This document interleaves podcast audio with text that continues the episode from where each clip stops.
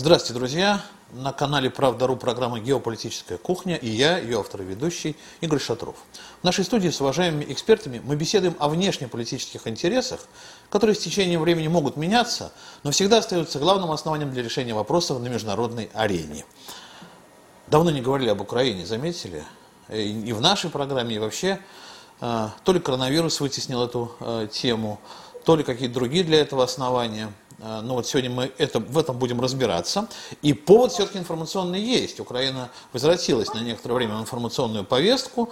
А, несколько дней назад а, президент Путин поговорил с президентом Украины Зеленским. Произошли эти переговоры на фоне нового перемирия в Донбассе. Оно уже сбились по счету какой раз. Кстати, почему перемирие, а не мир? Вот интересно все-таки. И кто от имени Украины может прекратить войну? Наверное, президент. А вот какой он президент по-украински? Ведь явно же не президента выбирали украинцы, когда голосовали за Зеленского. Или президента все-таки, может быть, мы действительно не понимаем наших братьев.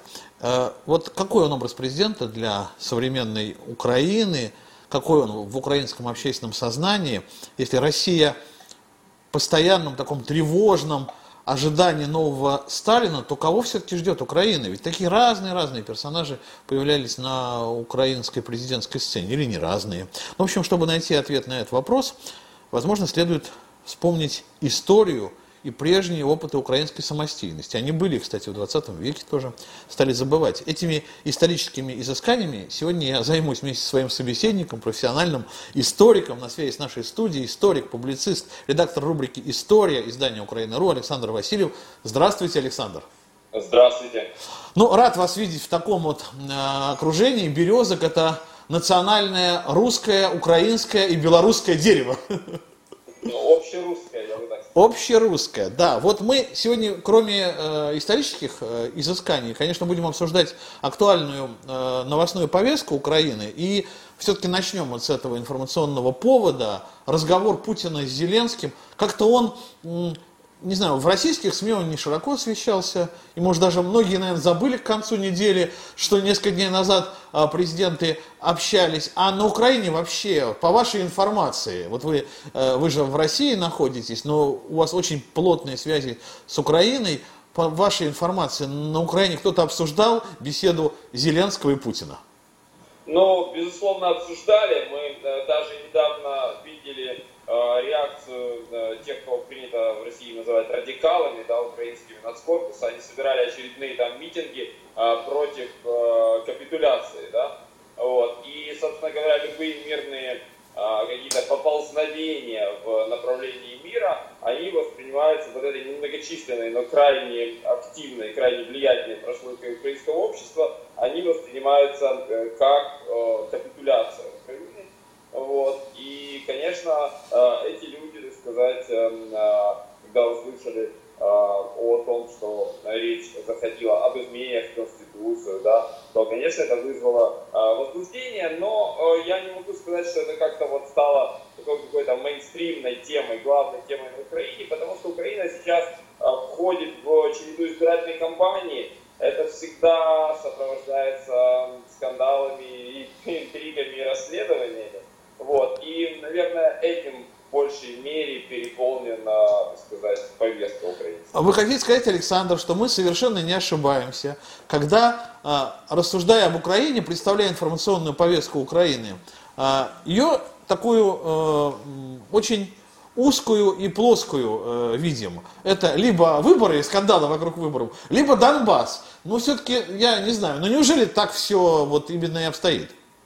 Нет, ну, ну во-первых, э, выборы это не так э, скучно, как кому-то может показаться. Это весело, разнообразно, учитывая э, ту, так сказать, разношерстность Украины как образования территориального и политического. Это всегда какие-то локальные местные, тем более нас ждут именно местные выборы, а потому какие-то, это все разбивается на какие-то микросюжеты, э, которые ветвятся и так далее. Э, кроме того, на Украине э, вы, наверное, э, видели, и я не могу сказать, что это прям ушло из российских СМИ, да, потому что вот буквально пару недель назад один из самых там топовых выпусков новостей на, вот по рейтингам, да, на одном из федеральных каналов, я, так сказать, не буду прямо там, рекламировать коллег, да, но выпуск там у них обычно обычно 2-3 темы, и такой итог дня они подводят, и вот он был полностью про Украину. И это было в тот момент, когда на Украине была история с заложниками в городе Луцк на Западной Украине. Э, вот. И э, это самый громкий такой случай какого-то такого индивидуального насилия, а если вот брать только за период от этого э, луцкого э, захвата до нашего с вами разговора, то там можно вспомнить и историю в Полтаве, где э, значит, какой-то персонаж захватил в заложники полицейского и скрылся непроходимых э, лесах Полтавщины, да, то есть человека не могут найти. Ищет его вертолеты, собака с милицией обещала прийти, да, в общем, все, э, все, так сказать, брошено на поиски, и его не нашли. А зато через несколько дней на Полтавской области случилось другое. Э, известного крупного предпринимателя, бизнесмена расстреляли на трассе, э, его нашли изрешеченный Мерседес и днем погибшего значит, этого бизнесмена. Вот. А вот новая, так сказать, подкатила новость буквально к нашему эфиру. Правоохранители назвали имя человека, который в Мариуполе напал на синагогу с топором. Этого человека звали Юлий Цезарь. Нет слов, нет слов. Украина в своем репертуаре. Официально, я не шучу. А, как вы думаете, в такой вот повестке может э, не затеряться вообще какие-то важные, серьезные, а, долгие темы? А, вот так. Ну, а вообще какая-то там экономическая жизнь, общественная жизнь, культурная жизнь, она есть э, на Украине, если... Нет, ну, ну, ну вот культура, смотрите, культурная жизнь, вы прям так, значит, меня припираете к стенке, но я вам отвечу про культурную жизнь. Вот в том же, значит, э, российском федеральном выпуске новостей, где было про луцкого, значит, захватчика, э, там был еще один сюжет про культурную жизнь из Украины, про новый фильм о геях на Запорожской сечи. Очень вот интересно, это... очень интересно. Это... Украина да, это Европа, я понимаю так. Да, да, это культурная жизнь. Ну, конечно, естественно, леволиберальная повестка, так сказать, западная, она не, минует собой и там, Украину, Россию, Россию в какой-то мере. Вот, и там, да, значит, презентовали такой проект. Конечно, опять же, а, ультраправые украинские были возмущены таким глубочайшим оскорблением. Вот. Нет, ну, на самом деле много чего происходит. Эм, э, э, в разгаре курортный сезон на юге, да, сейчас ситуации, когда э, закрыт не только Крым э, для украинцев, да, потому что многие э, граждане Украины перестали ездить после 2014 года в Крым, приняли некое, они имеют на это право, возможности, э, де юра, де-факто, они, так сказать, объявили такие персональные санкции крымчанам и отказались от поездок. Э, э, многие оказались запуганы российской пропагандой. Каждый год Э, количество людей, которые э, боялись ехать в российский Крым или не хотели, оно уменьшалось. И вот последние э, годы снова тут поток из континентальной, так сказать, территории вот при Черноморье, да, которая сейчас принадлежит Украине, в полуостров, он наметился, и тут вот все, карантин, мы знаем, все закрыто, а, значит, соответственно, а, те а, жители Украины, которые привыкли отдыхать э, где-то на других курортах, а вы знаете, что без виз он действительно очень облегчает, в Украину летают лоукостеры, то есть там люди э, отнюдь небольшого доставки имеют возможность действительно средний класс и даже там низшая прослойка, так сказать, этого среднего класса, она спокойно ездит э, на какие-то курорты в Испанию куда-нибудь, да, там в Португалию, Э, вот, то есть эти люди тоже не могут никуда поехать, и, конечно, они все э, ломанулись на юг, да, и как бы та же вот моя родная Одесса переполнена в этом году туристами, но там свои проблемы, да, потому что вот история, которая обсуждается на уровне Зеленского, на уровне президента Украины, это история, э, которая вот былые годы для Одессы, она бы не стоила выеденного яйца, а теперь это целая государственная проблема, значит, о чем речь? некоторое время назад, зимой, во время зимних штормов, э, на побережье Одессы выбросило танкер. Э, этот танкер, значит, он э, какой-то очень, сам по себе, скорее всего, был задействован в схемах контрабанды значит, ГСМ. Вот. Но, в конце концов, в общем, не, не, не так важно, что там с ним было, сколько что вот его выбросило на фактически городской пляж. Вот. И он там лежит до сих пор. И приезжал Зеленский, и назвал дату, что если до такого-то числа э, июля месяца значит, не будет убран этот танкер, то я лично, ну как вы понимаете, танкер АВОЗ и Зеленский э, делает какие-то безумные заявления про запуск самолетов, которые кого-то полетят бомбить, это опять же из последней такой повестки, да, то есть мне кажется, он вообще утрачивает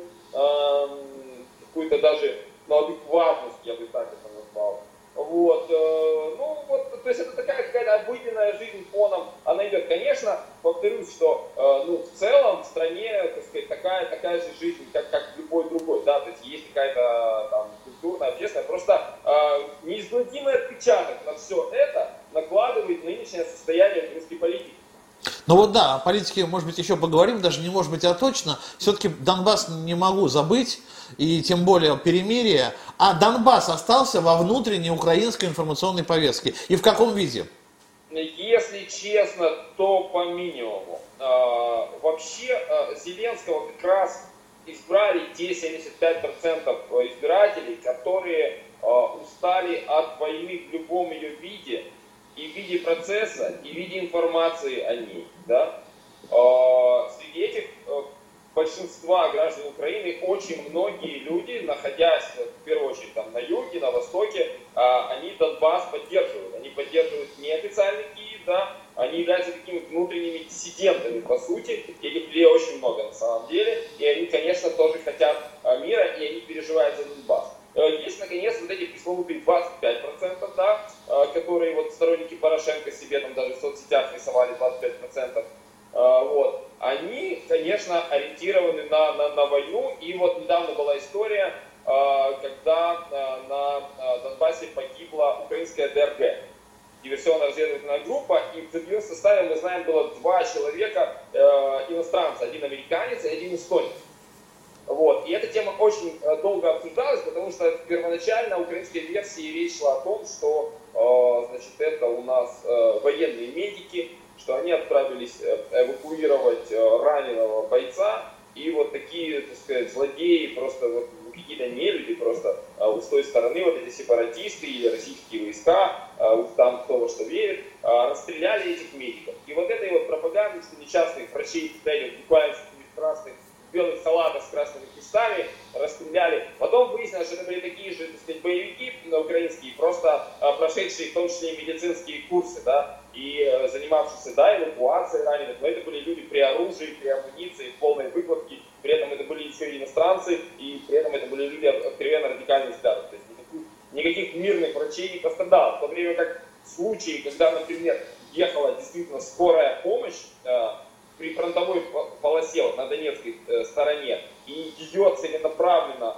э, подбивали из э, ТУРа, да, то есть э, противотанкового э, реактивного управляемого снаряда, да, который это, так сказать, ну, избирательное оружие, там лазерный луч наводит на, на мишень, и поэтому ты не перепутаешь, куда ты стреляешь, и действительно там погибали врачи, медсестры, э, вот, то есть со стороны Донбасса такие случаи были. Вот украинцы попытались, украинцы попытались представить эту ситуацию так, что также погибли врачи от, от рук, э, так сказать, э, сепаратистов. Да, вот это, это бурно обсуждалось, но в таком довольно небольшом сегменте, э, сегменте украинского общества. Ну вот, вот, Александр, ну то есть вот таких сводок с войны, как сейчас в Российской Федерации, как минимум, сводки с фронтов э, борьбы с коронавирусом, э, нет в постоянном ежедневном эфире? Ну, да, вот вы, конечно, да, озвучили тему коронавируса. Она, безусловно, есть, опять же, как в любой другой стране. А, но, значит, что нужно сказать? Ну вот сегодня последняя новость власти Одесской области, губернатор, если не ошибаюсь, заявил, что в Одессе не будут э, снижаться карантинные меры. Да, то есть вот, не, не будет понижаться вот этот уровень, так сказать, угрозы. Но эта новость прозвучала, знаете, в таком абсолютном вакууме, потому что эти меры, ну, если еще там месяц-два назад их хоть как-то соблюдали в Одессе, да, то сейчас, когда город, как я уже сказал, заполнен буквально сотнями тысяч туристов, и город и его окрестности, ну, конечно, э, это юг, это расслаблен. Да и, собственно, ну, посмотрите, в Крыму то же самое. Вот я сейчас э, ехал, так сказать, на, на, на, на наш эфир, э, по радио слышал новость, да, о том, что вот там в Севастополе, вот в Инкермане там вроде как превышено количество там пациентов, что-то такое. Вот. Ну, это то же самое примерно, да, только, только с еще большей общей такой украинским хаосом и безалаберностью. Вот, поэтому, да, коронавирус есть, и, и более того, даже начала расти статистика на Украине. Но мы все знаем, опять же, насколько лукавая вещь коронавирусная статистика. Потому что Украина изначально была страна, где меньше всего в Европе было тестов на душу населения. Вот просто, ну вообще какой-то уровень дна. И, конечно, естественно, они выявляли минимум таких людей, да. А, стали делать больше тестов, стала меняться статистика. То есть здесь это до сих пор даже, мне кажется, что э, ну, и специалисты до конца не могут понять вообще с этим коронавирусом вот эти тонкости. Но там на Украине он не является, наверное, в центре повестки, потому что ну, эпидемия объективно э, не стала такой э, смертоносной, как ее ожидали, объективно. Да? То есть нет ситуации, например, то есть, если честно, я а, когда началась история, это да, когда э, Россия, Украина, то есть Восточная Европа начали только закрываться, а, например, в Италии уже вовсю бушевала, так сказать, эпидемия, а в Испании только набирала оборот. Вот помните, весной этот момент, да? И я спроецировал эту ситуацию на Украину, на ее состояние медицины, на состояние государственных институтов, на в целом, так сказать, там, э, ну, менталитет населения, да, и я думал, что для Украины это будет довольно страшно. Кроме того, мы знаем, что э, на Украине были массы зарабитчан, которые э, работали в, в эпицентре, так сказать, итальянской вот этой темы, ну и так далее. Вот. И по вот этим всем предварительным прогнозам, ну, Украина должна была ее выкосить там по-страшному. Но ничего такого не произошло. То есть, да, как бы такая общеевропейская примерно, то есть там, наверное, больше, чем в России, где-то там чуть-чуть больше, чем в Польше. Но, в общем, никакого такого сверхсмертности, да, какой-то, э, мы не обнаружили. То есть это такой феномен, мне кажется, еще ученые должны ответить вообще на все эти вопросы. Но я не хочу Кассандрой сейчас э, выглядеть, да, но мне кажется, что Восточная Европа и Украина, как часть вот этого восточноевропейской части Восточной Европы, она, конечно, еще получит свою порцию. Потому что мы видим, э, как в тех странах, где не было, да, вот сейчас он начинает набирать силу. Мне кажется, все-таки все человечество волей-неволей переболеет просто. Да. Возможно, возможно. Я я совершенно... Но это так, это, это мои... Смотрите, а вот у меня какая мысль возникла. Э, я, конечно, задал этот вопрос про Донбасс, а, прозвучало, э, прозвучало слово коронавирус, и вы часть вопроса про Донбасс, Саша, не услышали. Но это нормально, потому что как раз я и хотел эти два момента сравнить. Смотрите, получается, что сводок с Донбасса, вот таких ежедневных, э, Совинформбюро, или как современная, в современной Российской Федерации, оперативный штаб по коронавирусу, да, таких сводок уже нет. А, значит, сводок по коронавирусу тоже вот таких нет. Не кажется ли вам, что наличие сводок всегда говорит о том, что этот процесс находится под контролем, что за результат окончательный власть, государство, президент отвечают, потому что, ну зачем президенту на выходе, когда эти сводки закончатся, получать результат хуже, чем он был? Естественно, он будет за этим следить, я имею в виду российский президент. А там, где опасаются, что ничего не выйдет, и смысла этого нет – там и нет такого ежедневного информационного потока ни по Донбассу, ни по коронавирусу. Правильно ли я понимаю подход? Ну, вы знаете, смотрите, я немножко, немножко иначе, так сказать, этот вопрос поверну. А, сами по себе эти сводки, как, а, так сказать, фактор, а, объект информационного поля, они присутствуют, да, вот и по областям, допустим, вот э, любые местные ресурсы, они публикуют, в нашем городе там заболело столько-то, а там центральные СМИ украинские, там, ну, какие-то ученые, это есть, да, но это не в топе. Это не вызывает какого-то, знаете, отклика. Даже более того, на Украине, когда только началась информационная кампания, мы помним эти ситуации э, в Полтавской области, э, на Западной Украине, когда местные жители, там какие-то крестьяне чуть ли не собирались сжечь соседей, нападали там на э, тех, кого на изоляцию привезли там в санаторий. То есть было некое такое возбуждение информационное, а потом оно ушло. Просто понимаете, украинское общество за последние 6 лет, а по большому счету, если брать с первого Майдана 2004 года за 16 лет, за эти годы украинское общество настолько ну, выработало, что ли, знаете как... А, иммунитет. Иммунитет, да, ну такой, сейчас я вам даже объясню, знаете, когда вот вы едите острые специи, да, у вас притупляются рецепторы. Вот это даже не иммунитет, это именно притупленные рецепторы. И для того, чтобы вас задеть, да, э, каждый раз э, доза перца чили должна повышаться. Тогда вы будете его чувствовать. Вот украинцы, они в информационном плане, они на вот настолько острых новостях, они просто как бы ну, подсажены общество на это. И дальше происходит такое разделение. Часть общества просто устает от любой негативной информации и отгораживается от него, от нее, от этой информации и уходит в частную жизнь. Вот просто люди перестают потреблять э, новости, следить, э, там сверять графики, цифры и так далее. Просто потому что этого негатива, ну, too much, да, слишком много для просто этой психики. А другая часть общества, они наоборот, они требуют как бы увеличения дозы, новых инъекций, новых острых ощущений. То есть если людей уже война не так в этом плане заводит, то уж какой там, ну, коронавирус, которого там, ну, какие-то там пару человек, так сказать, там в городе, на миллионный город, несколько человек умерло, ну, э, это не возбуждает аудиторию так, да. Вот недавняя история с Луцком, когда захват заложников, да, то есть простых людей, э, каким-то ну, очевидным психопатом, да, вот не было у него какие-то требования неадекватные, откровенно. О, это все, все следили, все смотрели, это как бы интересно. Уже дальше, там, то, что я рассказывал, там, напали на синагогу с топором, да, ерунда. Э, расстреляли на трассе бизнесмена, да, ну, сколько их расстреляли. То есть все, уже порог, порог снижен.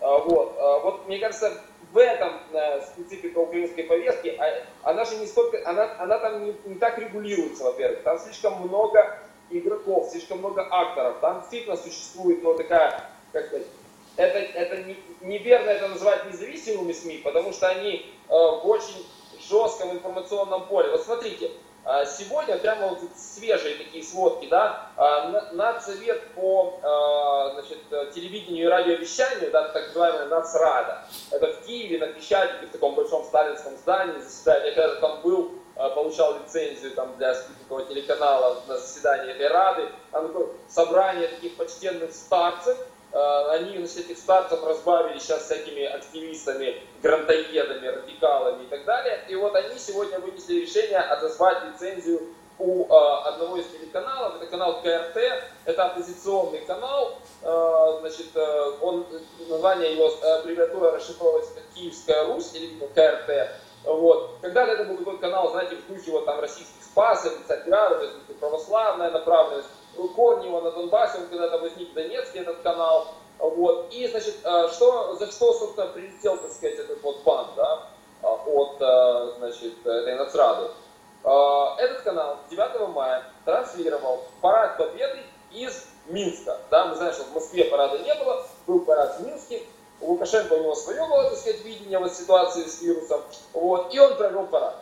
То есть это, повторюсь, не в Москве, на нем, на этом параде, там не прилетал Путин, да, который, сказать, демонизирован на Украине, персонифицирован. На нем не было там российских войск, которые объявляют, что это вот оккупанты, значит, Украину оккупировали, теперь там маршируют. Нет. Это было, э, мы знаем, что режим Лукашенко в последнее время очень лоялен к Киеву, да, то есть э, от формально от наследия победы, да, э, Украина не отказывалась даже при Ющенко. Они наоборот говорили, что вот, значит, все вместе сражались за независимость Украины, и бандеровцы, и советские солдаты. Но они не вытергивали совсем советских солдат, но это невозможно да, по определению. Они пытались приспособить а, вот эту риторику патриотическую, советскую, приспособить а, к нынешней ситуации. Как ни странно это покажется, но это там такой важный пропагандистский тренд. Вот. И, то есть, формально кажется, что предъявить этому каналу нечего, да, но тем не менее, значит, он а, подпал под какие-то украинские санкции, и, а, соответственно, этот канал выпилили. А, ну, там, наверное, будет какая-то борьба, может быть, суды, но прецедент сам по себе понятен. То есть я к чему говорю, что а, украинское информационное поле, оно очень, с одной стороны, жестко модерируется, то есть шаг вправо, шаг влево и расстрел, да, но внутри вот этого сегмента, в нем э, многообразие, так сказать, Э, ну, субъектов, да, игроков, и их невозможно привести никогда к общему знаменателю. Поэтому этим процессом сложно как-то управлять в ручном режиме, но э, живет, так сказать, эта информационная среда вот по немножко другим законам. Ну а вот смотрите, ведь если мы говорим о пропаганде, да, э, коронавирус, Россия – но ведь мы же не только э, слышим о победах и, и э, борьбе медиков, но и о работе ученых, о разработке вакцины, о том, как Россия вполне возможно будет одной из первых стран в мире, если не первой, которая уже вакцину поставит на поток. Это поднимает, в общем, это чувство и патриотически, гордость за страну. Неужели нельзя в этом направлении было развивать вообще э, э, свою информационную повестку или Патриотизм это только война с Россией и война э, в Донбассе для современной Украины. Ну да, в первую очередь, конечно, это, как бы, понимаете, э, именно эта война, она ведется в том виде, как она сейчас идет, эти годы, она ведется именно с ключевой целью э, списывать на нее все проблемы и пытаться мобилизовать общество вокруг власти под э, эту войну.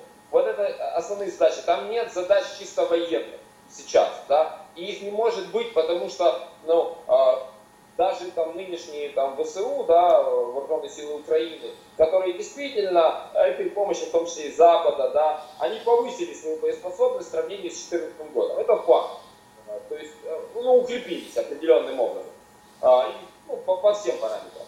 Но даже такие нынешние вооруженные силы Украины, ну, штурм Донецка, как города, да, то есть ну, миллионной агломерации городской, это непосильная задача. То есть э, уровень потерь Э, будет таков, что просто украинская армия перестанет, э, ну, потеряет способность к ведению боевых действий, а украинское общество вообще э, ну, а, а, потеряет желание эти боевые действия вести даже раньше, чем армия, так сказать, ну, просто перестанет быть организованной боевой единицей. Так вот, такая война, да, со штурмом Донецка, не нужна Украине. И никогда Украина ее не будет вести. А вот нынешняя война под эгидой Минских соглашений, когда постоянные перемирия, когда уровень потерь невысок, да, я сказал, что вот нет постоянных сводок с Донбасса, вот погибли там хлопцы. Нет, они э, идут дозированно для того, чтобы, э, так сказать, злость, что вот там оккупанты русские убивают наших парней, она как бы, эта злость накручивается в обществе, да, но ситуации, при которой там в одну деревню приходит, так сказать, там 10 гробов одновременно, и люди хватаются за голову, да, вот. А, такой ситуации нет. Поэтому вот нынешняя, а, вот эта война, это просто подарок для Украины, они списывают все проблемы на нее. И Зеленский, мы видим, прекрасно пересел на эту лошадку, да, вот, если лошадка еще не сдохла, на ней ехал а, Порошенко, теперь на ней пересел Зеленский, что все проблемы из-за войны, а, что вот если бы не война, мы бы процветали, что специально на нас напала Россия именно для того, чтобы не дать нам процветать. Потому что если, если бы вдруг россияне увидели, как мы прекрасно процветаем, патриотичная Украина, то они бы сами подняли революцию. То есть это то, чем там промыты мозги очень капитально. А просто вот тогда вопрос, который я задавал в начале программы, он таким образом и снимается. А почему перемирие? Да потому что мир не выгоден Украине, киевскому Украине. режиму он не выгоден. Украине нет. Украине мир не выгоден абсолютно, а вот более того, а вот и, и настоящая война тоже не выгодна. А вот э, бесконечно продлеваемые перемирия выгодны. Да, я хочу, вот, чтобы как бы было понятно моя позиция, да, чтобы я не, не выглядел, так сказать, как там сторонник кровопролития, если на Донбассе перестанут погибать мирные люди, если на Донбассе перестанут э, погибать военнослужащие, э, э, корпусов армии Донецкой и Луганской народных республик, и добровольцы э, русские перестанут погибать, э, то, конечно, это благо. Это благо если Зеленский сможет, так сказать, да, выполнить то, о чем говорят, да, нужно просто прекратить стрелять. А, вот. Они же как пугают, понимаете, в чем дело? Они говорят, что вот если украинская армия там отойдет там, на 10 километров, да, и там, перестанет стрелять, то тут же сепаратисты и террористы нападут. Они же культивируют в своем э, информационном поле образ некой такой орды, да, что московская орда, то есть абсолютно неорганизованная, недоговороспособная, жестокая, лишенная дисциплины. Вот кому они противостоят в своей пропаганде, да, и они защищают Европу от этой орды, понимаете? Вот, поэтому с ней нельзя договориться о перемирии. Только мы отойдем там на 5-10 километров, да хоть на 100 метров, они тут же захватят. Хотя на самом деле все обстоит ровным счетом наоборот, да, вот в реальности. Но вот э, мир это война, да, черное это белое, это вот то, тот э, вот, так сказать, Оруэлловский такой э, мир тотальной Э, лжи, тотальной пропаганды, но сегодня он ну, продолжает доминировать как минимум в информационном поле. Но получается, президент ну, во многом выполнил свои обещания, ведь э, как президента мира, ну мы понимаем, что теперь в украинской версии, в украинской трактовке это перемирие, да? Президентом перемирия его уже можно назвать? Ну, давайте не будем забегать вперед, очень любят в Москве раздавать авансы. Э, начали с авансов Порошенко, который потом был просто по пояс в крови, даже не по лоб. А, а тоже, и в том числе официальные лица говорили, что ой, это такой договороспособный кандидат, давайте, ну и так далее, все это помню. Поэтому сейчас вот не нужно, понимаете, э, с украинцами, а, да, нужно вот понимать, что они воспринимают какую-то вот, э, ну, миролюбие как слабость, да, И э, это нужно четко понимать, то есть максимально, максимально жестко. По крайней мере, как бы нам, информационщикам, нам э, ничего не стоит дождаться реального результата, не забегать вперед, не раздавать авансов, не раздавать авансов э, этому самому э, Зеленскому. Вот когда выбирали э, Зеленского, все-таки э, кого выбирали? Вот я опять же задавался этим вопросом э, в начале, да, действительно ли Э, вот этот образ э, соответствует образу президента в глазах украинцев? Ну, смотрите, это э, такой вопрос провокационный, да? Потому что если мы сейчас э, завершим, так сказать, финализируем тему войны, то, конечно, э, украинцы выбирали, граждане Украины выбирали человека, который эту войну завершит. Это 75% они за, за мир. Причем, знаете, какая логика у простых людей, простых избирателей Зеленского? Что для нас, ну, для людей, да, главное это мир. Какой он будет, то есть как, какие вы бумажки подпишете, какие условия, это для вас, для государства важно. Для нас важно, чтобы вот перестали стрелять. Вот это важный такой момент. А, так мыслит как бы обыватель украинский. И, в принципе, это правильно. Это задача политиков формулировать, а задача народа на выборах определять индустриальное направление, а, стратегию. А тактику, как к этому направлению прийти, должны делать профессионалы, политики. Но Зеленский же не профессиональный политик, он профессиональный актер. Он сыграл эту роль, вот, и, конечно, мы все прекрасно понимаем, что когда избиратели э, голосуют за подчеркнуто человека не из политической среды, да, не из политикума, это красная карточка абсолютно всем, всей политической системе Украины. То есть люди сознательно, честно, были люди, которые говорят, выберем клоуна, хотя бы посмеемся. Понимаете? То есть и смеются, ну да, вот, он выдает периодически всякие такие странные, э, странные спичи. А, вот, и, и поэтому, а, то есть в этом плане а, от, а, как бы, большинство людей, да, да, не ждет от государства а, решения каких-то глобальных проблем, не, не ассоциирует себя, свои интересы с интересами государства, да, вот, и поэтому в таком а, варианте, да, Зеленский вполне подходящий, это один из один вот такой типичный, э, типичный совершенно персонаж, ну вот все его герои это люди из народа, да, вот помните, даже в этом сериале «Слуга народа», да, э, он обычный учитель, вот. И это такой типаж Зеленского, он парень из, из индустриального района, из ну, простого, так сказать, советского промышленного города, из района панельных многоэтажек, помните, 95-й квартал назывался формат КВН, то есть это вот такие вот э, индустриальные застройки, когда у частей города просто цифры вместо даже там названий, там вот, вот так. Вот он ну, как бы поднялся, э, так сказать, э, сделал карьеру, и поэтому он представляет вот как бы близок вроде всем украинцам. То есть Порошенко пытался, знаете, как его сторонники Порошенко его называют э, сивый гетман, то есть седой гетман. И сразу, знаете, представляется такой вот казак, да, с зубом, с седым, с усами, то есть такая эстетика. Но эта эстетика по-настоящему близка ну, вот тем 25%, да. Вот. А для остальной массы как бы, э, граждан Украины, для них чем менее заметно государство, чем менее заметен президент, чем менее значимая эта фигура, тем лучше. Ну просто вот э, если в России, тем не менее, грезят все время, мечтают о сильной руке, считают, что им только сильная власть способна навести порядок и такую страну удержать э, в рамках, в руках каких-то, да, то получается, что украинцам даже для того, чтобы установить мир, ну или перемирие долгосрочное в Донбассе, не требуется президент сильная рука? О, да, это вы, так сказать, э, задали вопрос в точку. Мне кажется, что э, настолько, скажем так, то есть все понимают, что если говорить там о войне и мире, то сильная рука это всегда ассоциируется с войной.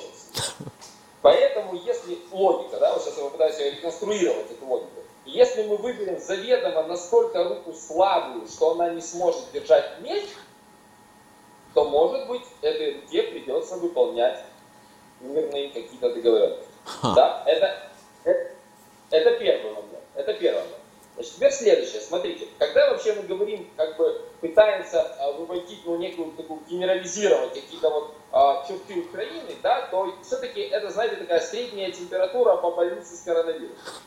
Вот. А, потому что, а, значит, у нас в одном отделении а, бессимптомные больные, а в другом отделении люди лежат на аппаратах ПВЛ, и, в общем, скорее всего, это, так сказать, дорога в один конец печальная, да, а где-то посередине между ними лежат просто люди, которые, значит, там, вот, э, надо какие-то таблетки, и им через, там, две недели полегчает. Поэтому э, очень трудно это обобщать. Э, вот смотрите, я сейчас попытаюсь как бы, обрисовать некие три базовые модели э, того, что вообще хотели бы там видеть от президента. Значит, первая модель, она вообще ничем не отличается от российской. То есть это такая же патерналистская модель постсоветская, которая, в общем-то, традиционно уходит корнями еще, наверное, в досоветские времена, да, вот. Действительно, сильная власть, сильная рука и так далее, и так далее. На Украине ее олицетворял историческая Новороссия, да, то есть регионы э, юга и востока Украины нынешней, а, именно как вот сильного такого лидера. Он, он же типаж был, да, он большой, басом, таким зычным голосом, да. Значит, вот это, э, в принципе, это были э, люди, которые, ну, ментально в отношении к власти ничем не отличаются от, там, э, харьковский избиратель от, от там, Белгородской области российского, да, то есть, ну, там, или там тот же Донецкий от Ростовского ничем не отличается в ментальном плане, вот, ну, как некая средняя величина. Вот. А, это одна часть, да, есть вторая часть. И эта часть ее в определенном смысле зеркалит. Потому что, вот смотрите, а, те же знают лозунг «Бандера приде, порядок на ВТ». Да? Но, во-первых, в украинском языке нет слова «порядок», то есть это уже такой русин, то есть это уже суржик. Но они так говорят. «Бандера приде, порядок на ВТ».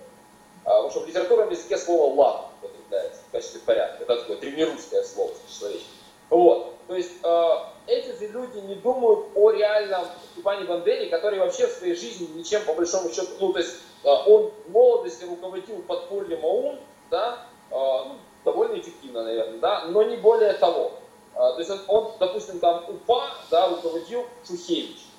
Вот. А Бандера вообще не имел к этому даже, он, даже не мог никак по большому счету повлиять на эту ситуацию, а, вот. А, он не руководил там никаким, ну, допустим, там, я не знаю, какими-то там а, даже оккупационными комендатурами, то есть ничем. То есть он не администратор Бандера. Он и, как бы, он и не военный, и, сказать, не боевик. Он вот такой революционер под Польшу. Партизан, да? партизан. Да он даже не партизан, он же Бандера же никогда в лесу не был. Он вот, вот, вот, вот в городах Западной Украины, вот в польский период, да, они создали вот это, так сказать, причем это было молодое поколение украинских националистов, да, потому что старшее поколение, а, которое вот основало, собственно говоря, ОУН, да, там, Коновалец, это люди, которые прошли гражданскую войну, которые сражались в Киеве, во Львове, на правобережье с э, поляками, с белыми, с красными, да, вот это их был бэкграунд. А Бандера, это был человек, который просто был студент, да, такой типа патриотический, но потому что объективно украинцев же межвоенной а, Польша очень зажимали, да, то есть это э, Речь Посполитая, вторая, э, Пилсудского, это была очень жесткая страна, такая, ну, квазифашистский режим на самом деле там был, украинцам там доставалось, и они придумали своих фашистов, которые должны как бы быть еще страшнее, еще злее польских. Вот это был Бандера, это были небольшие организации, они занимались терроризмом убивали польских чиновников, убивали украинцев, которые лояльны э, значит, э, полякам. Да? То есть это все было до войны. А после войны все, уже Бандера был, ну, фактически был знамя. Э, он ничем, э, все его э, попытка, так сказать, руководить ООН закончилась расколом, да, ООН и так далее. Я к чему это говорю, что в образе Бандеры невозможно найти э, черт э, какого-то администратора, который вот установит э, хорошую власть. Ну, да? государственного лидера, грубо говоря. Вот. Да, да, вот, вот, я искал вход. Государственного лидера, он не государственный лидер.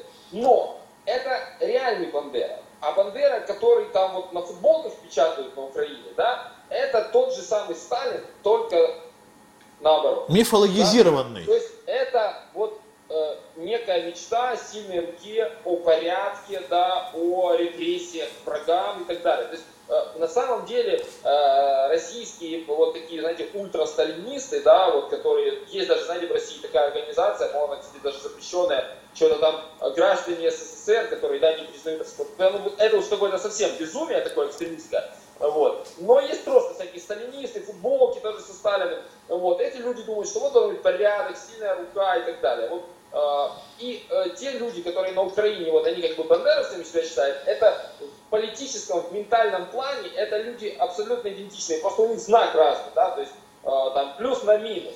Но суть э, как бы одна и та же. Вот, это, и самое смешное, что вот если первые люди, как я сказал, да, которые тоже патерналисты, но которые ориентированы на российскую модель, они живут на юге и востоке, да, то вот эти вот, э, так сказать, любители сильной руки, они живут на западе. Вот. А центральная вся Украина, да, вот Малороссия, настоящая такая, так сказать, Украина, да, которая вот от Спруча, да, и до вот степей. А вот эта Украина, она никакой сильной руки не хочет. Никакой сильной руки не хочет. Она хочет, чтобы наоборот власть ее не трогала. И поэтому, например, а, почему удалось, допустим, а, вот эту русофобскую риторику а, внедрить вот для центральной Украины? Как раз, как это не парадоксально, да, эти люди, им, их пугали диктатурой что придет Путин и будет путинская диктатура. И им рисуют этот образ, что здесь просто ну, почти Северная Корея, да, абсолютно так сказать, неадекватно, это понятно, да, но они это воспринимают, и они не хотят никакой сильной руки. И поэтому смотрите, в чем вот э, в чем специфика украинского актуального нынешнего политикума, да, не, не мифических БД или там не э, там пылинных времен там Гетманов, да, вот, а на вот нынешней украинской политики. В чем специфика? Только один президент переизбрался дважды. Значит, я вам кратко напомню. А, Кравчук, первый президент, досрочно прекратил полномочия, не досидел первый президентский срок. Уже тогда, в эпоху развитого Кравчука, то есть начала 90-х э, годов, существовала реальная угроза и раскола Украины, и гражданской войны, и вот всяких таких вещей. Это реально все, уже там Донбасс провел несколько референдумов, по русскому языке в том числе. Вот. Но мы помним, что в России в это время, да, в 93 году, пик противостояния Ельцина и Верховного Совета, да, э, фактически мини-гражданская война на улицах Москвы, в нескольких кварталах, но танки, то есть все, все по-взрослому было, да.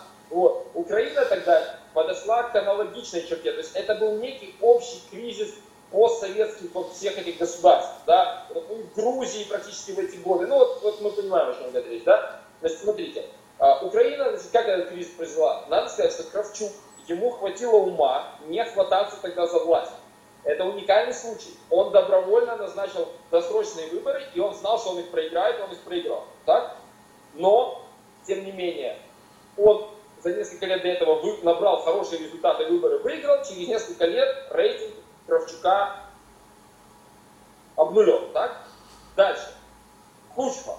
Кучма пришел к власти с неплохим рейтингом, пришел к власти на голосах Юга и Востока, на лозунгах дружбы с Россией, на лозунгах равноправия для русских. Да? Вот это то, с чем пришел а, э, значит, Кучма.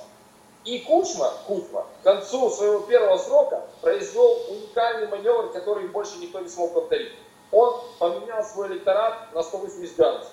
На второй срок он избрался голосами Западной Украины, центральной Украины на лозунгах ЕС, евроинтеграции, НАТО, атлантической интеграции и так далее. Да? Ну и чтобы там была ситуация э, против коммунистического реванша, да, потому что его оппонентом был Симоненко, коммунист, то же самое, что было Ельцин Зюганов в России, та же модель, да, э, поэтому население больших городов тоже как бы, э, ну, не, не решилось голосовать за коммуниста. Для 90-х годов, сейчас мы уже нам кажется странным, тогда это повестка помните даже лучше меня, да, это вот этот реванш коммунистический был актуален. Вот, то есть это была уникальная ситуация, и Кучма ей полностью воспользовался. Но ему удалось высидеть два срока, но его второй срок закончился первым Майданом. То есть он как бы обманул систему, знаете, хакнул украинскую политику, но он привел государство уже сразу на грани гражданской войны, по-серьезному, да, в 2004 году. Вот, а, значит, э, соответственно, а, значит, э, первый Майдан, и пришел Ющенко. Ющенко пришел со статусом мессии. То есть, ну просто, то есть, да, его воспринимала только полстраны, но та половина, которая воспринимала, они, он был беспрецедентно популярен среди Через несколько лет эти же самые люди просто плевались в его сторону. У меня был знакомый, у меня был знакомый активный такой участник оранжевой революции, у него была даже на, на стене э, личная грамота от Ющенко, э, значит, э, как бы, ну, за участие в оранжевой революции, что вот, там, украинский патриот, вот, от президента, уже от единственного президента. И я вот помню ситуацию, когда значит, я был у него дома, и его мама, ну, знаете, вот как наши мамы всегда, да, они, они э, так сказать, стараются, э, достижения сыновей для них очень важны, и она так, мама показывает, вот, смотрите, это сам президент э, грамоту прислал, вот. И в этот момент этому человеку стало неловко, он сказал ему, маме, ну что ты, что ты, уже этот Ющенко, ну ой, ну давай уже спрячем, со стены снимем. Вот. То есть, понимаете, да, то есть, э, он потерял популярность Ющенко через несколько лет среди своих самых ядреных сторонников. И, конечно, ушел в политической арены в небытие. Янукович. Янукович не досидел срок. Да? Порошенко. У Порошенко были все шансы стать таким вторым Кучмой, в смысле, что он а, ну, он действительно очень адекватный, он очень хитрый, он очень болевой, он очень, ну, он крутой политик, короче. Но это ему не помогло, он, он э, получил, значит, там в первом туре там меньше 10%, во втором туре за него уже от безжных отнесли, проголосовали все тендеровцы, но он собрал там свои 25%, даже меньше, да, вот. А, то есть, э, значит, э, и сейчас Зеленский. Да? Зеленский, когда пришел, он помните, что сказал? Говорит, я пришел на один срок, сразу. Это, то есть, то есть уникальный такой случай. Но даже если бы он как бы передумает, а обычно, знаете, аппетит приходит во время еды, но он не изберется второй раз. То есть на Украине вот эта вот а, как бы персонифицированная сильная власть, да, она э, в итоге, то есть э, две группы людей, у которых есть идея сильной власти, но они никогда не договорятся друг с другом. И есть третья, как бы оставшаяся треть, да, которым не нужна сильная власть, и они просто, э, они просто присоединяются к э, тому или иному лагерю э, ситуативно, да, и поэтому проваливают каждый раз любого, э, кто пытается у власти задержаться, закрепиться. То есть модель Лукашенко, да, который там бесконечно сидит, она на Украине не, не приемлема. Ну я правильно понимаю, ведь не зря же есть такие э, пословицы, чисто украинские. Я сейчас одну пословицу цензурирую, потому что у нас теперь социальные сети, которые Западу принадлежат, любят вмешиваться, да, и, и э, вырезать что-то. Так вот, два украинца, да, три гетмана, есть же ведь такая пословица? Да, конечно. Но, мне кажется, ее оборотная сторона, это моя хата с краю. То есть, да, во-первых, да. Э, я знаю лучшие власти, Э, как этой власть устроить, но как только власть начинает вмешиваться в мои дела, я говорю, слушайте, вы там это занимаетесь своими делами, моя хата с краю. Вот это уникальный, по-моему, феномен да, какой-то. Да, но это как раз вот эти вот э, традиционная действительно политическая культура, да, и вот эти вот э, поговорки народные, которые ее отражают, они характерны именно для вот этой вот срединной, да, Малороссии, Малороссии. Да. А вот эти два крыла, которые разбирают сказать, страну на, на, на части объективно. Вот, геополи, вот да, у нас геополитическая кухня, вы понимаете, что вот эти плиты тектонические, они просто движутся по своим законам. Вот, и поэтому вот это болото, оно как бы удерживает, вроде, знаете, как в смоле увязли, так сказать, эти две половинки, но, но эти половинки между собой никогда э, не сойдутся, чтобы там какая вот пропаганда там и так сказать, промывка мозгов не была. Это просто объективные, так сказать, исторические процессы. Александр, а вот... работать невозможно. Александр, а вот так ситуация, которая сейчас на Украине, она была в украинской истории? Э, вообще на кого-нибудь похож Зеленский? Зеленский? Ну, знаете, а был вот, давайте, э, ну, всегда, конечно, все исторические параллели, они страдают, мы знаем, да? Ну, и вот я сейчас что-нибудь скажу, и наверняка в комментариях у нас потом в Ютубе найдутся, так сказать, такие, которые что он там вам несет.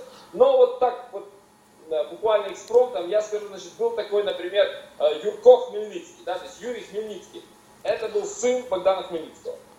А, и вот мне он чем-то напоминает его, потому что он, э, его как бы дважды, причем э, Юрия Хмельницкого избирали Гетманов, и понятно на чем, да, надо сказать, популярности его отца. В данном случае вот у Зеленского, так сказать, нет никакого суперпопулярного отца, но у него есть вот этот рейтинг 75%, да, и, значит, э, он, как бы, популярность э, Юрия Хмельницкого, она была именно вот, вот передана ему, но это был примерно аналогичная сверхпопулярность. А потом он ее очень быстро растратил, просто потому, что он был, ну, э, некоторые источники исторические, его там называют там, ну, душевно больным, там, каким-то вот, там, не совсем себе, вот. А, но, вы знаете, тогда же не существовала психиатрия, это не справка, так сказать, от врача, а, вот, а, из а просто, видимо, был человек вот ну, такой какой-то добрый, э, легкого нрава, да, эмоционально, неустойчивый, в том числе эмоционально. И, конечно, он вдруг оказался в эпицентре гражданской войны, в которую вовлечены все ну, ключевые игроки, там, как минимум, Северной и Восточной Европы, да, потому что вот э, после смерти Хмельницкого, да, там и шведы, и Османская империя, и венгры, и трансильванцы, Россия, ну, сама Польша. То есть, представляете, какая была геополитическая, так сказать, э, такой переплет был, да? И в центре этого переплета оказался вот такой парень, который изначально все казаки, да, там, сын Хмельницкого, ура! А через некоторое время все это для него там печально э, закончилось. Вот. вот может быть какая-то какая-то так, такая аналогия, хотя, ну, конечно, э, да нет, понятно, что все это условно. А, Александр, а кто после таких э, лидеров приходит к власти следующим?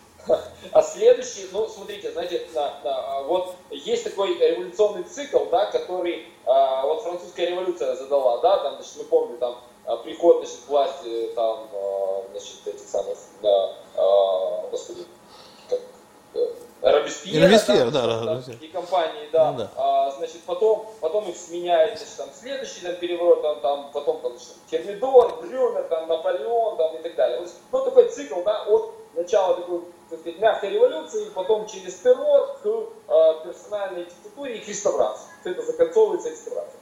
Значит, вот э, в случае с Украиной там есть э, свои циклы, вот, и свои циклы, они, конечно, а, связаны вот как раз со временами Хмельницкого, да, с 17 веком.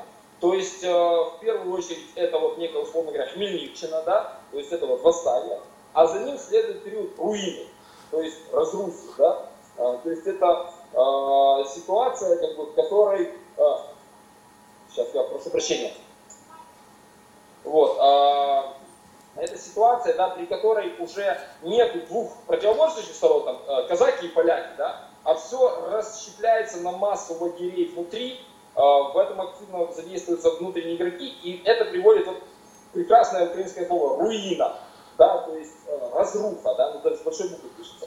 Вот. И это вот э, такой, вот как раз после, по сути дела, там, э, смещение э, Юрия Хмельницкого, да, и как бы это один из таких ключевых э, э, этапов, запустивших вот эту самую руину. Когда действительно три гетмана, да, вот был период, например, там было три гетмана, значит, один гетман левобережной Украины, э, пророссийский, да, второй гетман правобережной Украины, польский, а еще гетман Дорошенко, э, который вообще с турками пришел на Украину. А вот. И э, вот, вот вам три гетмана из поговорки, это абсолютно историческая э, реальная, реальная картина. А, вот это такая закономерность. Ну сейчас просто... И, сейчас... и нынешняя ситуация, нынешняя ситуация, она в целом ну, в нее укладывается. Я скажу, что даже многие патриоты, такие украинские, такие националисты, а в их риторике это звучит, что нова руина, что вот нас считают руина, а, или она уже началась, или ждет только Украину. То есть это не только вот моя оценка, потому что мне они не нравятся. Ну да, но после этого все-таки э, восстанавливается государственность рано или поздно. Ну, а смотрите, а следующий, следующий этап после руины, это когда приходят внешние силы и наводят порядок. Ну вот так, в общем, похоже и получается. Но вообще руинирование, есть такой э, термин в архитектуре. Некоторые э, здания сознательно руинируют, да, под, под старину. Вот это руинирование, мне кажется, в настоящий момент сознательно было совершено. И даже внешние игроки, которые в него невольно включились, они его под себя продолжают. Все внешние игроки его под себя продолжают. Видимо, не закончился процесс просто. Ну, понимаете, тут вот мне кажется, что как раз роль внешних игроков, она э, стабилизирующая, но это э, как раз вот стабильность руины. То есть, вот, да, смотрите, что, что важно понимать, что вот руина украинская, историческая, 17 века, это же не одномоментное событие. Вот, например, у поляков есть такое для той же эпохи понятие потоп. Это когда, вот есть прекрасный фильм, да, польский, когда шведская армия переплыла Балтику, высадилась на южном побережье Балтийского моря, и буквально волна шведских войск смыла действительно польскую государственность. Шведы взяли и не только север Польши, а вплоть до Кракова, до Львова дошли там, и так далее. Вот. А, но это был одномоментный акт. Уже через несколько лет поляки возобновили государственность, выбили там шведов и так далее, и так далее. А украинская руина – это история тогда по тем меркам, а, как бы, ну, достаточно медленно происходящих э, исторических процессов, это была история на десятилетия. А вот. А, ну, как минимум 20-25 лет она, она длилась.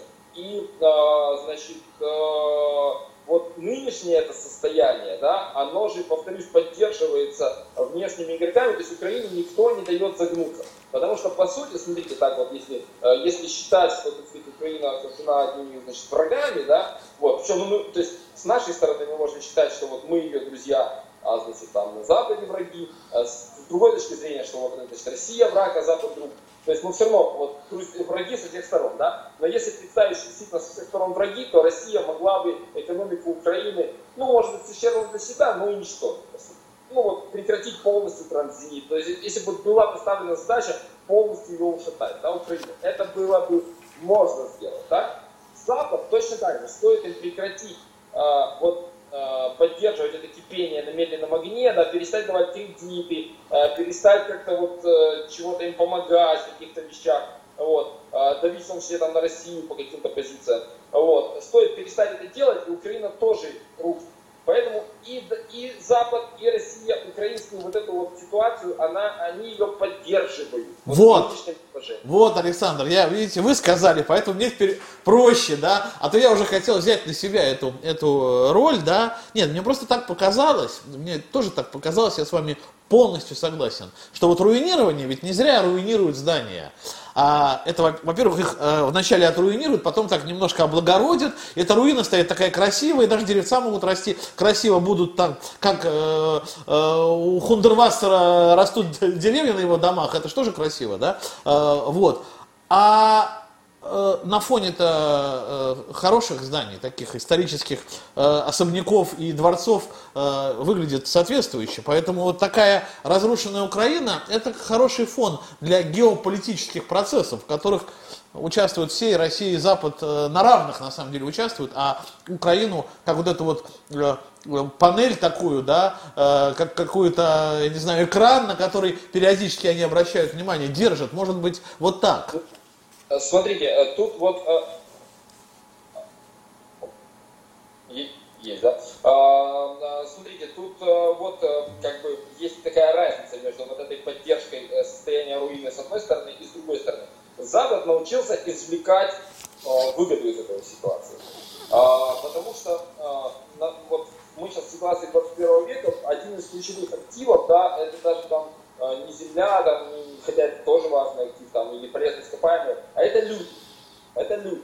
Вот, потому что и люди, э, скажем так, ну, может, не очень политкорректно, да, но это люди определенной культурной, и в том числе, так сказать, и, там, и расового типа, да, если хотите. Вот, потому что э, демография там, Запада, Европы явно на спаде, вот, а, а э, Запад нуждается и в рабочих руках, и просто в поддержании демократической ситуации. И Украина оказывается огромным резервуаром. То есть, допустим, а, для Восточной Европы, да, мы знаем, что идет отток а, рабочей силы а, в Западную в Польшу, в смысле, в Англию, в Германию, да, вот, например, из Прибалтики, из Польши.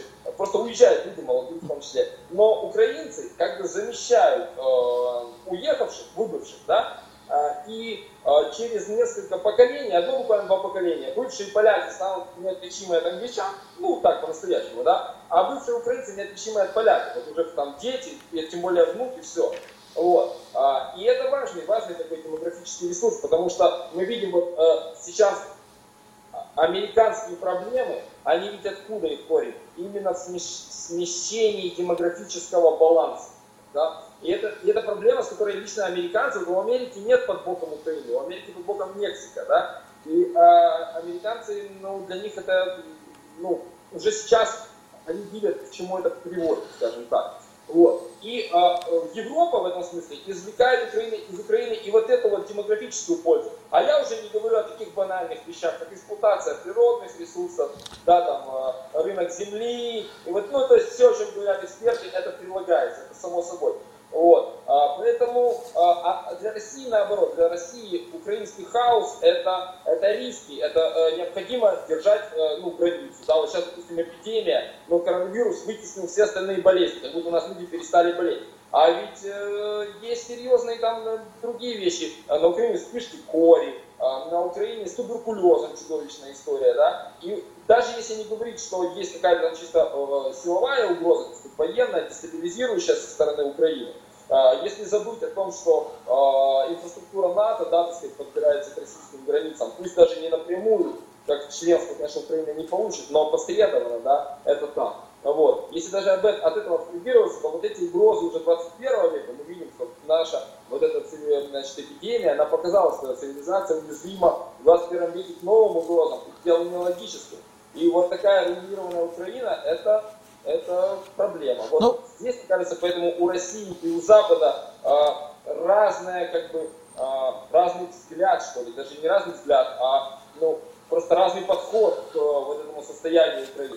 Наша проблема просто в том, что мы не хотим использовать Украину как э, объект, э, да, э, на который воздействуют, да, и все. Вот в чем дело. А Западу-то какая разница? Они Россию готовы использовать как объект, а мы имеем э, какое-то вот настойчивое желание включить в наш процесс на равных и сделать, ну, частью этого процесса, да. Мы готовы поделиться своим, своей субъектностью, а Украина не готова. Да, вот. но понимаете, э, здесь как бы э, вопрос в инструментарии. То есть, да, ты, допустим, а, ну вот, э, была же прекрасная формулировка, она мне очень нравится, которая применена была к Грузии, принуждение к миру, да, принуждение.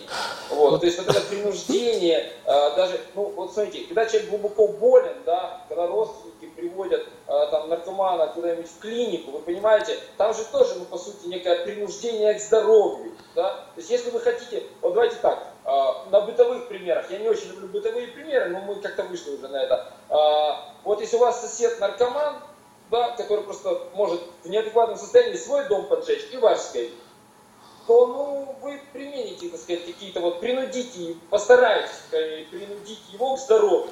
Вот. А э, если его сосед с другой стороны ему подкидывает таблеточки, так сказать, ему наоборот он научился извлекать из этого выгоду, закладочки делает ему, вот, то это совершенно другая, другая стратегия. Но просто э, ну, ждать, когда человек сам придет в себя, да, есть такие недуги, социальные недуги в том числе, да, которые не э, подразумевают возможности прийти самому в себя без посторонней помощи. Ну, в общем, я позволю себе, Александр, тогда сделать вывод, что Украине необходимо принуждение к субъектности. Вот Россия может напомнить Украине о том, что она субъект, и э, принудительным образом помочь Украине стать субъектом. Мы можем очень долго разговаривать. Я уже э, все лимиты времени, возможно, исчерпал, но было просто так интересно. И я считаю, нам этот разговор был очень нужен, потому что очень много других тем, вернее, одна тема была все лето и весну в повестке, а Украина еще вернется в российскую информационную повестку, потому что мы соседи, потому что нам не безразлично. И вот я просто благодарен Александру за то, что он нам напом... за то, что он нам напомнил об этой ситуации, сделал некую такую подводку.